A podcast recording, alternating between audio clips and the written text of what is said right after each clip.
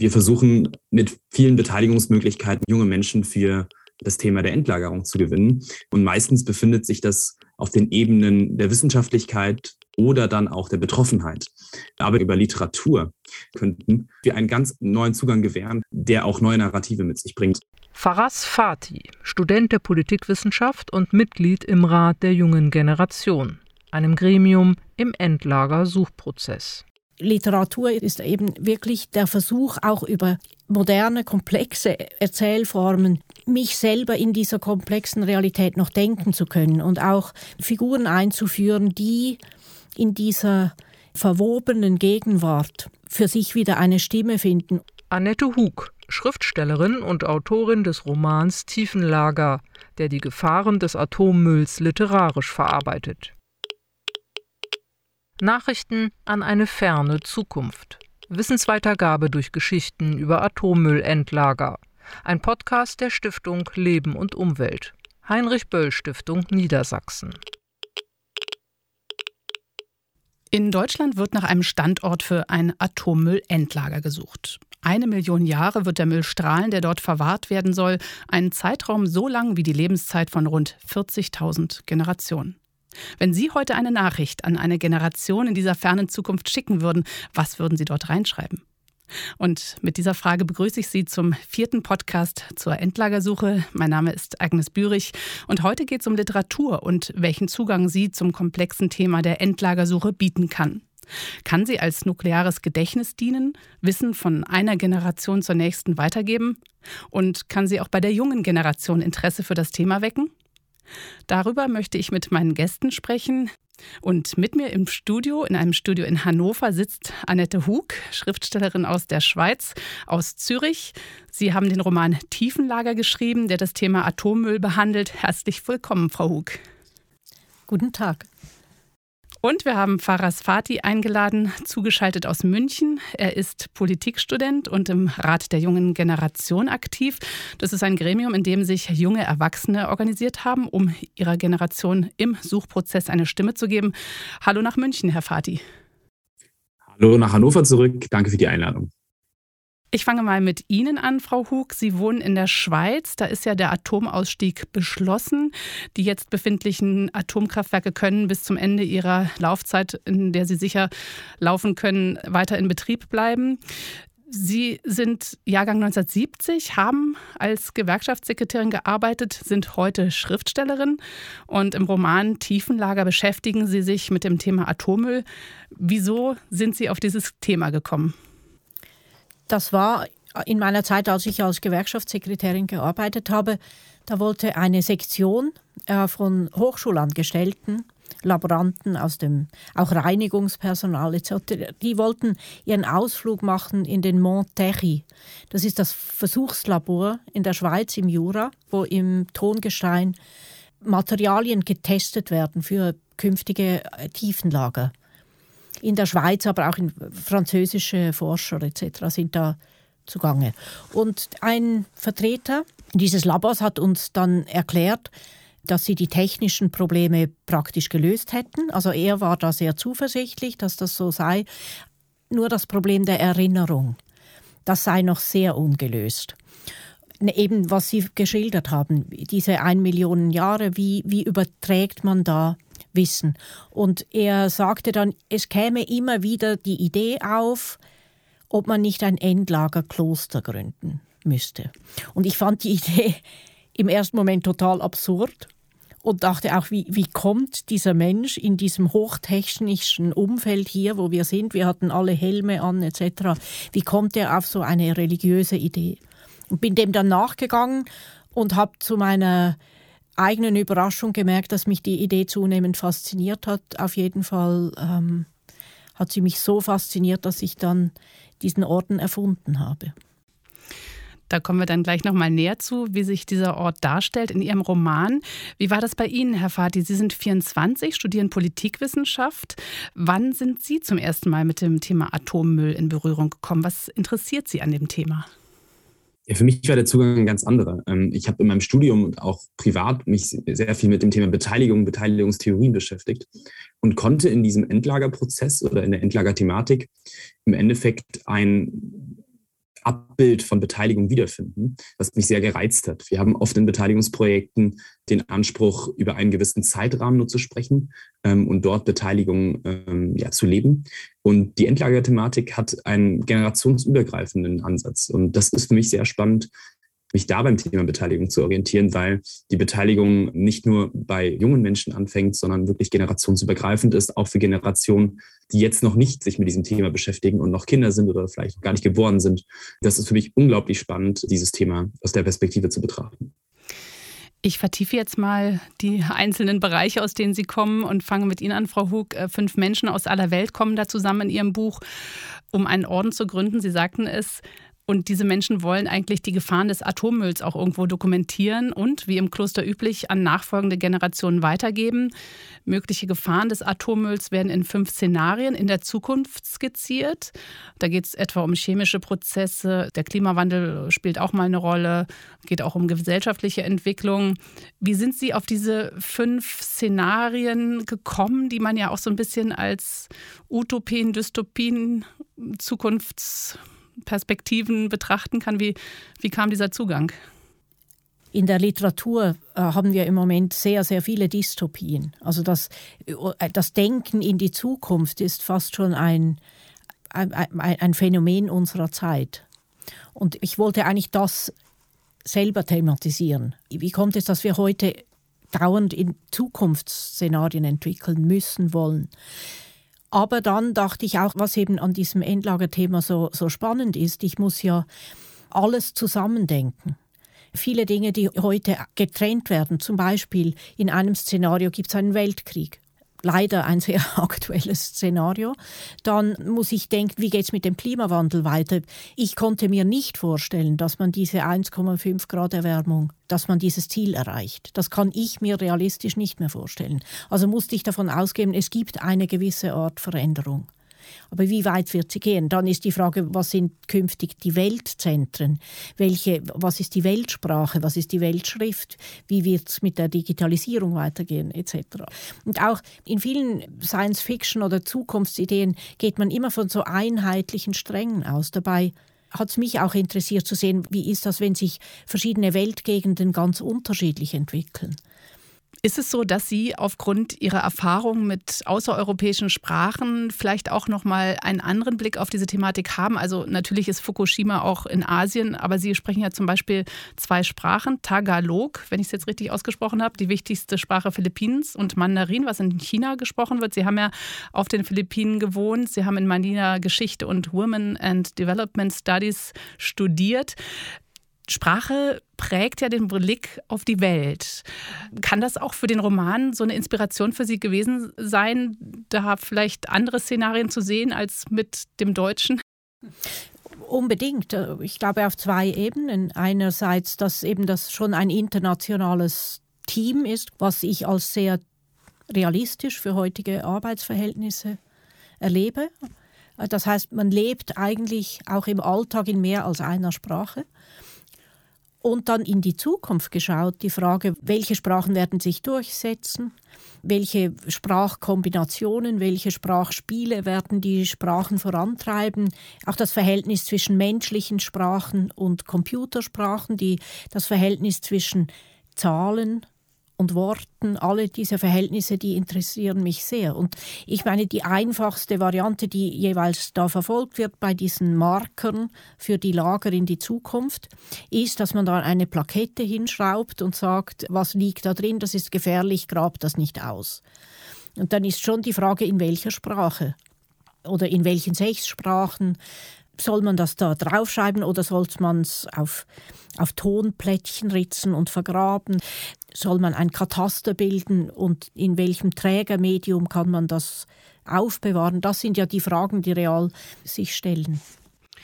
Und das dann eben mit einer Vorstellungskraft von einer Million Jahren. Wie ist das für Sie, Herr Fahrt? Die eine Million Jahre, 40.000 Generationen. Sie haben vorhin davon gesprochen, dass die Politikwissenschaft auch dieses geschichtliche Element natürlich hat. Ist dieser Roman von Frau Hug für Sie auch so eine Inspiration vielleicht für Ihre eigene Tätigkeit als Vertreter des Rates der jungen Generation? Ja, absolut. Die Inspiration ist in dem Sinne auch da, da es einen ganz anderen Zugang gibt für junge Menschen in diese Thematik. Wir versuchen mit vielen Beteiligungsmöglichkeiten, mit verschiedenen Formaten, mit Inhalten junge Menschen für das Thema der Endlagerung zu gewinnen. Und meistens befindet sich das auf den Ebenen der Wissenschaftlichkeit oder dann auch der Betroffenheit. Aber den Zugang über Literatur, der ist ein Zugang, der uns jungen Menschen noch relativ neu ist, weil wir die Narrative für uns in der Generation, und ich meine, die junge Generation ist ja wahrlich nicht eine Generation, sondern durchaus verschiedene Generationen, dadurch wir einen ganz neuen Zugang gewähren könnten, der auch neue Narrative mit sich bringt. Und das finde ich unglaublich spannend und bin sehr gespannt, wie man, wie wir mit diesem Thema der Geschichten auch besser umgehen können, um auch zukünftigen jungen Menschen einen Einblick in diese Thematik zu geben, auch wenn es noch keine Betroffenheit gibt. Sie sind 24, Sie sind die junge Generation und ich stelle immer wieder so an meinen eigenen Kindern, die im Teenageralter sind, fest, dass die junge Generation ja andere literarische Formen auch noch nutzt. Stichwort Storytelling ist ja so ein Trendbegriff. Also ist es so, dass Ihre Generation auch dieses Buch von Frau Hug lesen würde oder würden Sie sagen, eigentlich muss man das nochmal runterbrechen auf eine andere literarische Form oder auch dieses Kollaborative, was es heute gibt, wo mehrere Menschen zusammen einen Roman schreiben oder sich dem Thema widmen. Das sind ja durchaus auch Schnittstellen von Demokratie bzw. Politikwissenschaft und Literatur. Also wünschen Sie sich, wenn Sie jetzt wünschen könnten, würden Sie dann Format sehen, ein literarisches, was für Ihre Generation noch besser passt oder diese anspricht? Äh, ja, absolut. Ich, ich, glaube, es ist schwierig, das eine Format zu finden. Sie haben es richtigerweise angesprochen. Ich denke, Storytelling ist etwas, was die Menschen auch berührt und einen persönlichen Bezug darstellen lässt. Ich glaube, das ist auch nochmal, und das meine ich jetzt nicht nur bezogen auf die Betroffenheit an sich, sondern grundsätzlich für das politische Gespür eines Menschen ganz interessant, diese Storytelling-Aspekte auch zu haben. In welchen Formaten und in welchen Kollaborationen das stattfindet, ist, glaube ich, auch innerhalb der jungen Generation noch etwas divers. Aber das Buch von Frau Hug kann zum Beispiel ein super erster Schritt sein für uns junge Menschen, überhaupt literarisch sich an das Thema der Tiefenlagerung zu orientieren. Denn wir bekommen das zum Beispiel im Rat der jungen Generation mit. Wir haben eigentlich fast alle einen akademischen Hintergrund, sind interdisziplinär aufgestellt. Da ist die Literatur leider nicht Gegenstand unserer Diskussion, sondern eher wissenschaftliche Paper, grundsätzlich die Wissenschaft an sich. Und deswegen sehe ich da ein enormes Potenzial drin. Wenn ich da vielleicht einhaken darf, also ich habe dieses Buch nicht geschrieben, um Leute für das Thema Endlager zu interessieren, sondern ich habe es geschrieben, weil das Thema mich gepackt hat, aus einem Grund, den ich selber auch gar nicht recht verstanden habe. Und für mich ist hier die Frage wichtig, welche Bedeutung hat gesellschaftlich heute die Literatur? Das ist ganz anders als in den 70er Jahren Nachkriegszeit, als der Roman die Form war, in der sich auch eine Gesellschaft selber über Themen verständigte. Ich glaube, diese Aufgabe ist an andere Formen übergegangen. Ich denke heute an Fernsehserien, die dann wirklich ganz, ganz viele Leute schauen und die so etwas kristallisieren an Diskussionen. Also ich würde jetzt sagen, wenn ich möchte, dass das Thema ganz breit geht, geht, würde ich nicht einen Roman schreiben, sondern eine Fernsehserie. Oder zum Beispiel so eine Serie von 1,5 Minuten Videos, irgendwie Gefahr, Grabräuber, die wollen die Brennstäbe holen, was mache ich dagegen? Oder Eiszeit, der Gletscher rollt über das Endlager, was muss ich tun, dass das nicht kaputt geht? Solche Dinge. Das ist nicht meine Art von Literatur. Ich denke, für mich ist der Roman heute interessant in der Tradition der klassischen Moderne, um Robert Musil zu zitieren, der schon im Mann ohne Eigenschaften geschrieben hat, die moderne Welt ist eigentlich unerzählerisch geworden.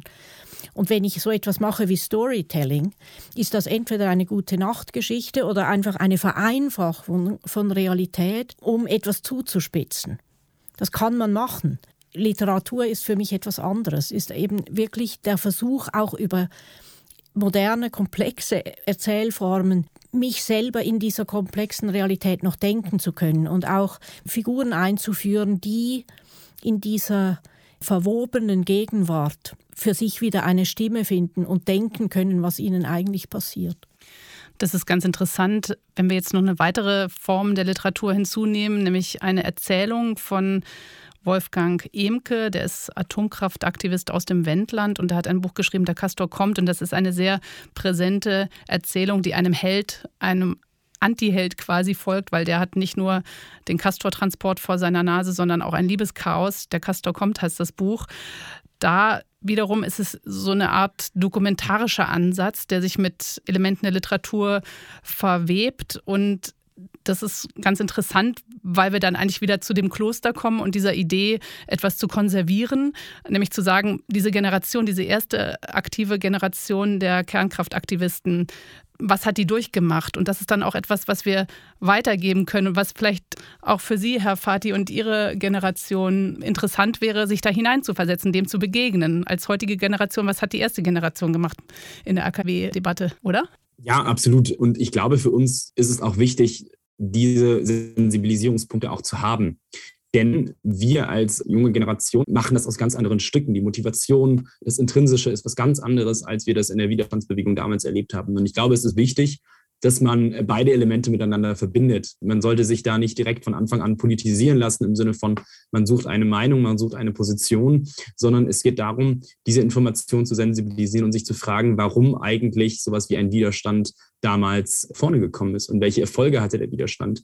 Wo sind immer noch Konflikte in diesem Widerstand, die bis heute noch andauern und die auch eine, die mehrere Generationen treiben lassen, sich für dieses Thema zu beschäftigen. Und ich glaube, das ist für uns junge Menschen sehr interessant, denn wir blenden das wahrscheinlich ein Stück weit in unserer eigenen Arbeit aus, wenn wir uns mit dem Thema der Endlagerung oder der Tiefenlagerung beschäftigen. Denn für uns sind das jetzt politische Herausforderungen, die es auch zu gehen sind. Ich glaube, wir sind alle daran interessiert, dass es nicht zu lange dauert mit der Endlagersuche, also dass man auch zum Beispiel die gesetzlichen Fristen einhält, auch wenn das nicht immer jetzt vielleicht in Aussicht gestellt werden kann.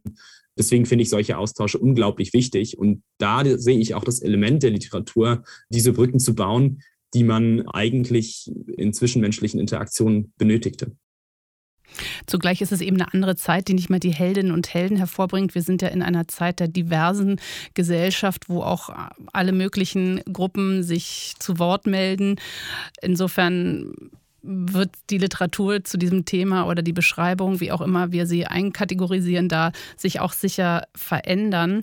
Vielleicht für alle, die jetzt nicht so vertraut sind mit dem Rat der jungen Generation, können Sie vielleicht noch mal kurz erklären, warum Sie den 2021 gegründet haben im Endlagersuchprozess hier in Deutschland, was so die Motivation war, wie Sie arbeiten und uns ein bisschen reingucken lassen in Ihre Aktivitäten. Ja, sehr gerne. Also es ist entstanden etwas früher schon von der Grundidee. So die Grundinstitution der Endlagersuche des Base oder auch die BGE, die haben Jugendworkshops veranstaltet, die junge Menschen informieren wollten. Und wir hatten dann auf der Fachkonferenz Teilgebiete, das ist das Öffentlichkeitsbeteiligungskonzept aus dem Jahr 2021, wo die Öffentlichkeitsbeteiligung verschiedenen Interessensgruppen stattgefunden hat. Und wir haben als junge Menschen ganz vereinzelt noch total unorganisiert dort gesprochen und von unseren Erfahrungen in diesen Workshops berichtet. Und danach war ein Stück weit klar, unsere Repräsentation ist limitiert an dieser Fachkonferenz. Und wir dachten, es wäre doch relativ spannend, als Kreis junger Menschen, die jetzt dort gesprochen haben, sich zu organisieren und weiterhin zu diesem Thema Stellung zu beziehen oder einfach zu begleiten. Und so ist der Rat der jungen Generation entstanden, der übrigens sich über, sage ich mal, von Minderjährigen noch im Schulalter bis über 30 streckt. Also wir sind da auch relativ vielfältig, deswegen ist es relativ schwierig, auch von einer jungen Generation zu sprechen. Das merken wir im Diskurs auch schon innerhalb des Rates. Aber dort haben wir uns versammelt und haben gesagt, wir möchten als Interessensgruppierung weiterhin uns am Verfahren beteiligen. Und wir sind gerade dabei, einen Verein zu gründen, also das zu institutionalisieren. Aber natürlich auf der anderen Seite im Rahmen des Auswahlverfahrens sind wir auch bei dem Folgeformat des Fachforums dabei und versuchen, die Interessen junger Menschen einzubringen, viel auch zuzuhören. Und am Ende des Tages für mich als Politologe ist es auch spannend, in die anderen Bereiche reinzuschauen. Also die Interdisziplinarität unseres Gremiums ist eigentlich relativ spannend, weil wir eigentlich jeden Tag dazulernen. Wie wir konkret arbeiten, ist vielleicht nicht ganz einfach zu erklären. Wir informieren uns halt sehr viel. Wir versuchen, eigene Stellungnahmen zu schreiben. Wir versuchen, uns an den Stellen zu positionieren, wo wir denken, dass es wichtig ist. Aber grundlegend versuchen wir uns einzubringen. Und da ist der Dialog generationsübergreifend für uns einfach ganz wichtig. Das heißt, die, die, junge Generation soll nicht nur unter sich sprechen, sie soll eigentlich so eine Art Safe Space sein, soll dieser Rat, soll jungen Menschen einen Safe Space ermöglichen, über diese Thematik zu sprechen und dann wenn erforderlich oder wenn gewünscht, auch dann generationsübergreifend die Interessen zu vertreten. Das ist ganz interessant, weil die Frage ist ja, wie kann man mehr junge Leute in den Prozess holen? Und wir haben ja jetzt gerade bei der Literatur auch diesen Trendbegriff Storytelling als Alternativkonzept genannt. Und jetzt wäre natürlich die spannende Frage, wenn Sie die Politikwissenschaft denken, da gibt es ja unheimlich viele junge Menschen, die interessiert sind an diesen Prozessen. Könnte man da Formate entwickeln, wo man eben die jungen Leute mehr reinholt in diesen Prozess? Oder ist es doch am Ende immer diese Betroffenheit, die nicht vorhanden ist in dem Maße, weil eben die Reduzierung auf wenige Standorte bisher noch nicht erfolgt ist. Also könnte es da so ein Begegnen der ja, unterschiedlichen Bereiche geben, was vielleicht ein neues Format entwickelt? Politikwissenschaft?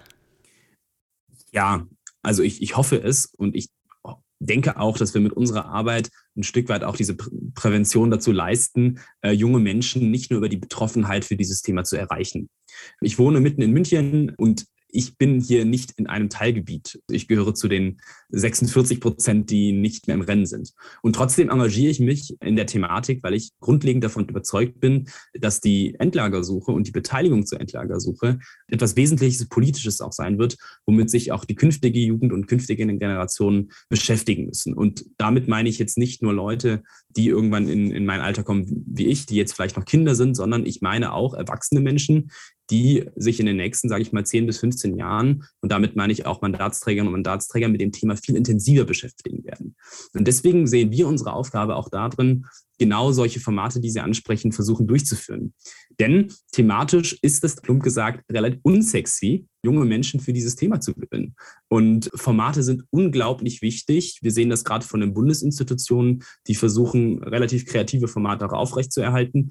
Aber es bedarf einfach auch nochmal neue Formate. Das ist natürlich jetzt immer schwierig zu definieren, aber neue Formate, die so interdisziplinär aufgestellt sind, dass sich nicht nur Politikwissenschaftler damit beschäftigen, damit sich nicht nur Geologen damit beschäftigen, sondern dass es einen Ansatz bekommt, der für viele tragbar ist. Und ich finde, an der Stelle ist es auch interessant zu sagen, wenn man zum Beispiel mit Geologen über den Zeitraum eine Million Jahre spricht, das ist für die relativ überschaubar weil die eigentlich in ihrer Arbeit noch mit höheren Zahlen auch arbeiten und auch damit zu tun haben. Wenn Sie mich nach einer Million Jahre fragen, finde ich das eigentlich total abstrus, so zu denken. Wenn man sich mal die Entwicklung in den letzten 200 Jahren der Menschheitsgeschichte anschaut, hätte man niemals denken können, dass das so weit kommt, wie es jetzt vielleicht heute ist oder dass die Entwicklung so Fahrt genommen hat, wie es ist. Deswegen glaube ich, ist die Kommunikation, die politische Kommunikation und die wissenschaftliche Kommunikation der Thematik einfach unglaublich wichtig. Und ich glaube, da drin sollen die Formate ja auch dann repräsentativ agieren, damit wir in 20, 30 Jahren nicht nur noch über das Thema der Betroffenheit sprechen und sich eine politische Landschaft erzeugt, die genau gegen diese präventive Arbeit stößt. Wenn ich Ihnen jetzt zuhöre, merke ich, dass ich etwas über Betroffenheit neu begreife, dass nämlich ich bei diesem Roman die Betroffenheit gar nicht so sehr als ich bin gefährdet von einem Endlager verstanden habe, sondern ich bin betroffen als ein Mitglied der langsam etwas älter werdenden Generation. Und ich kann sagen, ich bin eigentlich ökologisch habe ich mich als bewussten Menschen äh, verstanden, seit ich etwa 16, 17 bin und muss sagen, eigentlich habe ich auch versagt oder hat meine Generation in gewissen Dingen versagt, wenn man sieht, was jetzt in meiner Lebenszeit in den letzten 20 Jahren noch alles schiefgegangen ist, punkto Klimawandel etc. Und wo die Betroffenheit eigentlich von einem Gefühl von Verantwortung auch herkommt, dass wir den Müll, den wir da angerichtet haben, auch wieder wegbringen. Und das andere wegen dem Format, ich habe mich überlegt, zwei meiner Figuren hier in diesem Orden, die betreiben ein sogenanntes Simulatorium, was ein altmodischer Begriff ist für eine Virtual Reality Umgebung. Also die modellieren Zukunftssituationen, Zukunftsgefährdungen des Ordens, wo man dann wirklich wie in einem Virtual Reality Game eigentlich einsteigt und dieses Problem löst. Und in der Literatur denken wir auch in die Zukunft. Und ich glaube, zum Beispiel Gameschreiberinnen, Gameschreiber, das sind bereits eine wichtige neue Gruppe von, von Schriftstellerinnen und Schriftstellern, die eben eine ganz neue Art von Geschichten schreiben. Und ich weiß nicht, wie Herr Fati das sieht, aber diese Art von wirklich Virtual Reality Zugang zum Thema finde ich eigentlich interessant. Ich kenne jemanden, der so einen Landwirtschaftssimulator spielt oder es gibt ja viele Spiele, wo eigentlich komplexe Realitäten gespielt werden können und die einen unglaublichen Zugang ermöglichen zu komplexen Situationen. Ihre Idee mit den Gamern, diese als Literaten zu beschreiben, das ist ein sehr schönes Gedankenexperiment, weil es eine Form ist, um vielleicht junge Leute abzuholen. Also jetzt mal ganz progressiv die Fragestellung. Sie haben ja gesagt, dass Sie diese Literatur geschrieben haben, nicht natürlich auf einen Adressaten bedacht, sondern von sich heraus. Aber wenn Sie jetzt sagen würden, wir bringen Sie jetzt mal zusammen, die junge Generation und das Politikwissenschaftliche und die Literatur, könnten Sie sich vorstellen, da tätig zu werden in einem Format, was vielleicht auch so ein Impuls geben kann für diese ganze Debatte, Frau Huck? Nein, das würde jetzt ich nicht machen, weil ich spiele selber nicht. Und das müssten Leute machen, die wirklich da was davon verstehen und die Spaß daran haben. Deshalb eigentlich war meine Frage erst, ich vermute jetzt, dass Herr Fati da mehr dazu sagen könnte als ich direkt Gamen nicht, ist auch nicht mein Feld. Ich muss da direkt an meine Uni denken. Es gibt einen Studiengang, wo es um auch Gaming geht bei uns an der TU in München, die jetzt nicht nur Spiele herstellen, sondern genau eigentlich diese Schnittstelle von gesellschaftskritischen Aufgaben mit Gaming verbinden. Da muss ich, glaube ich, da an der Uni nochmal aktiv werden, mit den Leuten zu sprechen. Aber was mir besonders aufgefallen ist, und ich glaube, das geht auch so ein Stück weit in diese spielerische Gaming-Ecke auch rein, ist das Rollenverständnis in so einem Prozess. Und da hat zum Beispiel die Bundesgesellschaft für Entlagerung ein Rollenspiel eingeführt, wo es darum geht, eigentlich zu verstehen, wo sind die Konflikte in so einem Prozess. Und damit ist nicht nur Bürgerinnen und Bürger und Staat gemeint, sondern wirklich die einzelnen Rollen, die man vor Ort sieht. Der Landrat, die Bürgerinitiativen, die Unternehmen, die Kommunen. Und in so einem Rollenverständnis haben wir eigentlich gemerkt, auch in Beobachtung vom Rat der jungen Generation, die auch bei den Folgeveranstaltungen von den Rollenspielen teilgenommen haben, dass dort die Motivation, in diese Rollen reinzugehen und darüber zu argumentieren und sich in diese Rolle reinzuversetzen und wirklich mitzumachen, eine viel höhere ist, als wenn ich zu Menschen gehe und sage, das ist das Problem der Endlagerung oder das ist die Herausforderung der Endlagerung. Es gibt ein Standortauswahlverfahren, es gibt dazu ein nationales Begleitgremium, das sich die Arbeit anschaut so über die rein informative wissenschaftliche Arbeit bekommen wir nicht so viele Menschen an den Tisch als über zum Beispiel so ein Rollenspiel. Und das zeigt mir auch und das bestätigt, finde ich, auch die These von Frau Hug, dass man über das Gaming, über das Spielerische an dieses Thema rankommt, sehr. Denn es im Endeffekt um Szenarien geht, finde ich, in der Endlagerung. Welches Szenario kann wie bespielt werden und wie kann man für dieses Thema sensibilisiert werden? Und das finde ich unglaublich spannend ja, das klingt spannend. Vielen Dank. Das sind Ideen für die Zukunft. Und Sie haben, Frau Huck, auch noch eine Stelle rausgesucht, die aus Ihrer Literatur sprießt sozusagen und kommt und äh, wollen uns die jetzt einmal vorlesen, glaube ich. Ja, Sie hatten mich gefragt, was soll man denn eigentlich der künftigen Generation übermitteln?